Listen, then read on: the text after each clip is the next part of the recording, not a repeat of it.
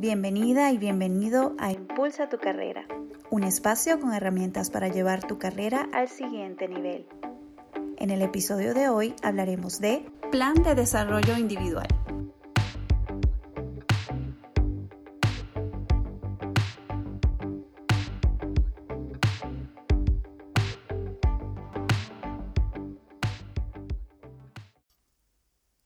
Hola, hola, bienvenidos a un nuevo episodio de Impulsa tu carrera. En esta oportunidad quiero hablarte del plan de desarrollo individual o plan de desarrollo personal.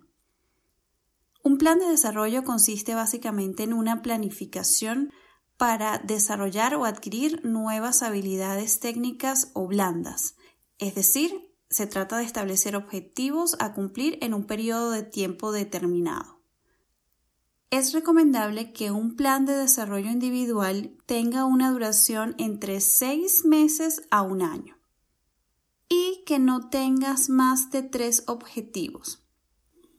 Un modelo muy popular sobre el cual se recomienda hacer el plan de desarrollo individual es el modelo 70-20-10, el cual consiste en definir las distintas acciones para ejecutar basados en un 70% de actividades que ocurren por las experiencias propias en el puesto de trabajo, es decir, aprender haciendo. Luego, un 20% que ocurre por la interacción social, es decir, a través de mentorías, coaching, etc. Y apenas un 10% como producto de actividades formativas tradicionales, lo que conocemos como cursos, programas formativos, certificaciones, lectura de libro, por ejemplo es también considerado una actividad formal, parte de este 10%.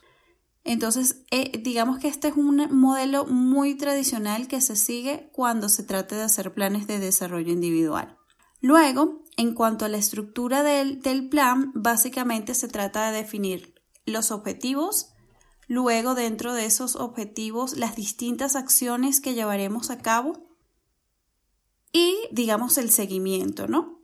Es recomendable también, o mi recomendación, para ser más específicos, es que cuando realices tus metas, diseñes tu, plan, te enfoques o utilices la metodología SMART, que ya comentaré en detalle al respecto en, en otro episodio, que te va a permitir especificar y detallar bien las metas y establecer sobre todo un tiempo definido, lo cual es súper importante para establecer los límites y realmente metas que sean realistas y alcanzables, que esto es parte de la metodología. Te voy a dar un ejemplo poco más visual, digamos, para que tengas idea cómo sería o cómo funcionaría un plan de desarrollo individual.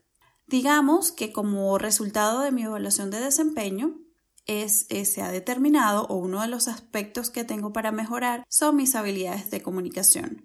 En ese sentido, cuando yo voy a diseñar mi plan de trabajo porque necesito mejorar esa competencia bien para fortalecerme en el puesto que actualmente desempeño o si estoy apuntando a moverme hacia otra posición, por ejemplo, dentro de mismo mi, mi mismo nivel, es decir, no estoy hablando de promoción, y, pero en esa posición requeriría tener esa habilidad un poco más desarrollada o si ciertamente estoy apuntando a obtener una promoción en mi lugar de trabajo y se necesita ser máster en habilidades de comunicación, necesito realizar este plan de desarrollo. Entonces, digamos que mi objetivo, y lo voy a hacer basado en un solo objetivo, va a ser mejorar mis habilidades de comunicación con el cliente externo al 31 de diciembre de 2020. Aquí estoy estableciendo, digamos, no es un objetivo, este ejemplo no es un objetivo 100% smart, lo estoy haciendo al, aire, digamos, al, al viento, pero ciertamente estoy definiendo un tiempo, estoy diciendo que para el 31 de diciembre debo mejorar mis habilidades de comunicación, ¿ok? Y luego, dentro de las acciones que voy a definir, es donde voy a identificar aquellas actividades o tareas que voy a realizar que me van a llevar a ese objetivo. Entonces, por ejemplo, dentro del 10% puedo decir voy a atender o voy a participar en el curso, programa formativo de presentaciones con, de alto impacto porque una de las debilidades que he identificado es que mis presentaciones no generan impacto. Necesito desarrollar el storytelling, tener eh, presentaciones PowerPoints más llamativos, etcétera, con un mejor diseño, etcétera. ¿ok? Y también voy a leerme un libro con, digamos que el libro se llama 10 tips para ser un excelente comunicador, por ejemplo, ¿ok? Entonces tengo dos recursos que van a estar dentro de ese 10%. Luego, dentro del 20% que ocurre por la interacción social, voy a recurrir o voy a contactar al colega que es especialista en comunicaciones internas del Departamento de Comunicaciones para, eh, le voy a pedir una entrevista, una conversación para que me comparta sus tips. Para ser un buen comunicador, por ejemplo, o eh, asistir a alguna de sus presentaciones para identificar cuáles son esas, esos aspectos o habilidades propias que él, él o ella expresa cuando se está comunicando. ¿ok?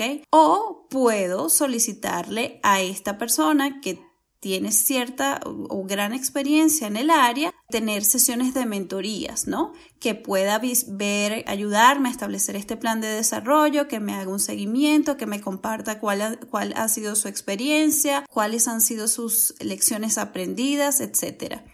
Y finalmente, dentro de la proporción más grande, el 70%, que es el aprender haciendo, es yo a partir de este momento me, defino, digamos, la acción de que en cada oportunidad o en todas las reuniones que tengo mensual en la que me toca compartir los avances del proyecto X, voy a aplicar lo que he aprendido con la lectura de los tips para mejorar las habilidades de comunicación y voy a poner en práctica toda la parte aprendida del programa de formación, por ejemplo, de presentaciones de alto impacto, así como las recomendaciones que me dé el colega o el mentor. Entonces, digamos que todo lo que he recolectado en el 30% anterior lo pongo en práctica además de todas, todo lo que pueda adicionalmente leer en la web, eh, por ejemplo, lo voy poniendo en práctica en mi día a día, en mi trabajo que es la mejor manera para, digamos, absorber y ejecutar y de esta forma crear un hábito al desempeñar estas nuevas acciones que me van a ayudar a, llegar a mi objetivo final, que es mejorar mis habilidades de comunicación. Una, recomendación final cuando se trata de, crear planes de desarrollo individual es que se pueden ejecutar durante el mismo periodo de tiempo acciones para una misma competencia o acciones para distintas competencias. Sin embargo, es importante que tomes en cuenta que tienes que establecer una balanza y criterios realistas para evitar tener una sobrecarga de acciones que te impacten de manera negativa y te obligan a abandonar el plan de desarrollo. Espero que este episodio haya sido de mucha utilidad para ti y que pronto puedas poner en práctica tu plan de desarrollo individual. Hasta la próxima. Muchas gracias por escuchar este episodio. Espero que haya sido de gran utilidad para ti. Recuerda unirte a las comunidades en Instagram de arroba skills para continuar aprendiendo sobre habilidades blandas y arroba impulsa tu carrera para estar al día con la publicación de los nuevos episodios. También recuerda que puedes dejarme tus sugerencias de temas a conversar completando la encuesta que se encuentra en el link en la bio de ambas cuentas de Instagram. Un abrazo y hasta la próxima.